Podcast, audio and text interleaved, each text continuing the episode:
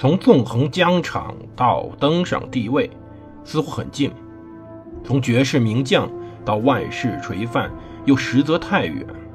把手中的权杖换成头上的皇冠，要经历多少勾心斗角、纵横捭阖，乃至腥风血雨？请收听蒙头读书的《拿破仑传》。欢迎大家收听蒙头读书。大家好，我是胡蒙，这里是《拿破仑传》。我们接着上回讲故事。如果大家对本节目感到满意的话，一定要订阅、点赞，谢谢各位。在公元前二百一十八年，一位将军率领了。九万名步兵，一万两千骑兵，开始了他的远征。他的目标就是意大利，但是由于从西班牙出发距离过长，他的九万步兵、一万两千骑兵在途中损失很多，最后到达只有两万步兵和六千骑兵。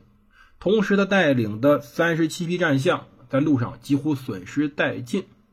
但是他的伟大创举是一举翻越了当时的阿尔卑斯山，突袭罗马，使罗马。战力不已，最大的功绩便是通过两万多步兵一战击溃七万罗马人。这个人叫做汉尼拔·巴卡，他就是当时与罗马死对头的迦太基的名将。大家可能觉得我讲差了，对吧？我们又不是讲罗马史，我们明明在讲一七九九一八零零年的事儿，突然讲到公元前二百年的事儿。但这个东西还真没讲差，因为面临在此时的拿破仑也在面对这个问题，他有可能也要去翻越那座阿尔卑斯山，或者说再一次通过阿尔卑斯山去进攻山后的奥地利人。拿破仑在担任执政的十五周不到时间里，我们前面讲了，他完成了很多事情，其中包括他结束了法国大革命。送走了西安市教士，他颁行了法国新宪法，为随后法国财政打下了坚实的基础。他钳制了反对派媒体言论，开始了对于乡间的清剿战争，同时设立元老院、保民院、立法院、参政院，不依从任何的条件，只依从能力，开始任命各种的人才为官。他拒绝了波旁王朝向英奥求和，但是遭到拒绝。他以压倒性的优势赢得全民公决，但是当然其中有一些的造假因素。他重组了法国地方政府，开办了法兰西银行，这些就是我们之前几期讲的是他十五周做了如此多的事情。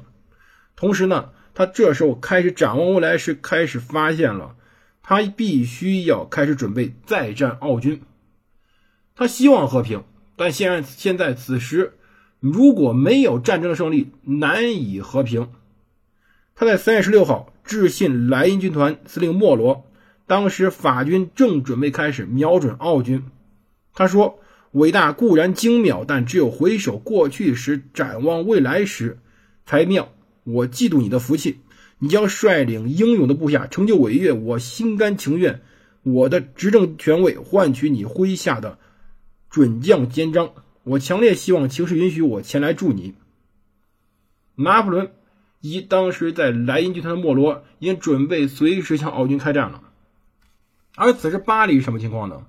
首先，拿破仑以及约瑟芬搬进的都伊都伊舍里宫，这是之前法国的王宫。他搬进去以后，当然约瑟芬继续发挥他非常奢侈的本性，装点一新。同时呢，他开始面对了一群真正有领导阶级的保王党。这个人呢，就是路易十八。其实路易十八以前叫做普罗旺斯公爵，但是自从1795年他的侄儿，也就是路易十六的儿子路易十七去世后，他便自称为国王路易十八。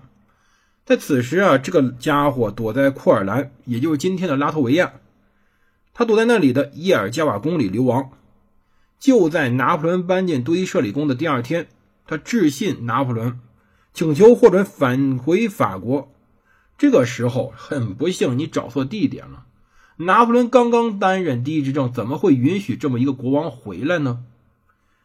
路易十八在信中称道说：“只要拿破仑帮助自己复位，他可以选择王国的任何职位。”而六个月以后，拿破仑回信说：“感谢您写下的忠心好意。”作为一名曾经的雅各宾派分子，对拿破仑曾经是罗伯斯庇尔弟弟小罗伯斯庇尔的好朋友，也算雅各宾派。他呢说这句话呢，感觉非常的富有意味。一个前雅各宾派分子，无论怎么变化，怎么会允许国王回来呢？尤其是波旁王朝的国王回来呢？他说呀：“您不要想着回到法国，您要回来就得踏过十万尸骨，为了法兰西的和平与安宁，牺牲您的利益吧。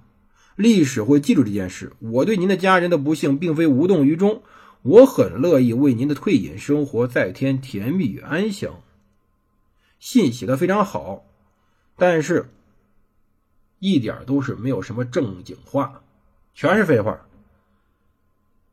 拿破仑从来都没有真正正眼看过保王党，因此呢，路易十八愤怒了。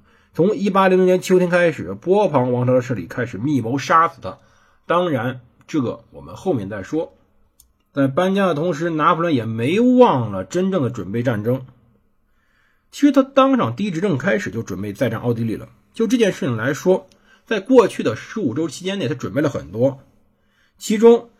他当上执政就开始给当时任参谋长的贝尔迪埃送去二十八份备忘录，二十八份。整个这个事儿安排非常详细。一八零零年一月七号，他下令秘密筹建屯于地中的后备军团，共三万人，其中大量是老兵，其他兵员来自外省的卫戍部队的团级单位，有些是从旺代调来的，当然也有很多新兵。拿破仑喜欢用老兵带新兵，这是他的传统。但是这次集结确实秘密进行的。拿破仑反复交代贝尔迪埃说：“你要守口如瓶，不能告诉你任何我们所说的军团正在建立，连你的工作班子也不能，除非必要的信息，别问他们问题。”莫罗这位将军也以为正在集结军队真的是后备军队，他想不到拿破仑会率领这支军队进行将来的战争。由此可见，这次战斗整个的保密工作滴水不漏。这时候，对面的将军奥地利将军是一名叫做冯梅拉斯的将军，但是他非常有经验。他曾经是俄国名将亚历山大·苏沃洛夫元帅的高级副将。苏沃洛夫元帅一生没有败绩，但是很不幸，五月十八号他在圣彼得堡去世了。而这位冯梅拉斯将军，哼，也是老将，也不知道为什么奥地利就不能选出来一名比较年轻的将领与奥与拿破仑对战。之前。的将领动不动都能当拿破仑爷爷了，这次也不例外。而拿破仑筹建这个后备军团，真正目的在于，他要带领这支部队翻越阿尔卑斯山脉。阿尔卑斯山脉横亘于法国和意大利边境上，呈东北西南走向。拿破仑如果想不从沿海走过，而翻越阿尔卑斯山，就必须决定一个事情。从哪个山口进入北意大利？拿破仑在意大利战争中展现的最大特点，便是他喜欢机动，喜欢在对方的后方中各种转进。他为了实施最喜欢的敌后机动战略，他倾向于从最东边的施普吕根山口和圣戈达山口入境。但是奥军似乎也闻到了风声，奥军迅速向西进军，所以很不幸。他只能选取海拔八千一百英尺的大圣伯纳德山口，或者七千一百英尺的小圣伯纳德山口。小圣伯纳德山口太靠西了。其实这两个山口相对于我们之前讲的两个山口都比较靠西，小圣伯纳德山口最靠西，因此只能选中间那个。也就是说，拿破仑决定让军团主力翻越大圣伯纳德山口。让一个师去翻越小圣伯纳德山口，但同时也命令了阿德里丹·蒙塞将军率领一个师去圣格达山口看看机会。拿破仑这时候的风险是很大的，要知道，自从我们开头讲的汉尼拔·巴卡以后，只有曾经查理曼大帝翻越过阿尔卑斯山脉，当然。拿破仑相对于巴卡聪明的是，他没有率领大象出征，但是可惜的是，他确实要带着当时非常沉重的八磅加农炮与四磅加农炮去翻越山口。要知道，最重的八磅加农炮炮管超过了零点二五吨。当时五月上旬，拿破仑要开始进军，这时候山上仍有积雪。幸好马尔蒙发明了雪橇，他把一座树干挖空，然后中间放上炮管，然后下面加上支架。在古典中，需要有一百多人同时拉着他爬上阿尔卑斯山。但可惜的是，爬山不是最难的，因为阿尔卑斯山在整个法国一侧相对比较平缓，在意大利一侧相对比较陡峭。对于整个军团来说，最恐怖的是上完山以后怎么下去。但是好在是当时人足够多，同时呢，把金钱和补给呢，拿破仑已经提前秘密运到了一路上的修道院和救济院中，同时雇佣当地向导带路。法军呢花了重金聘用他们，同时发誓绝不公开他们身份。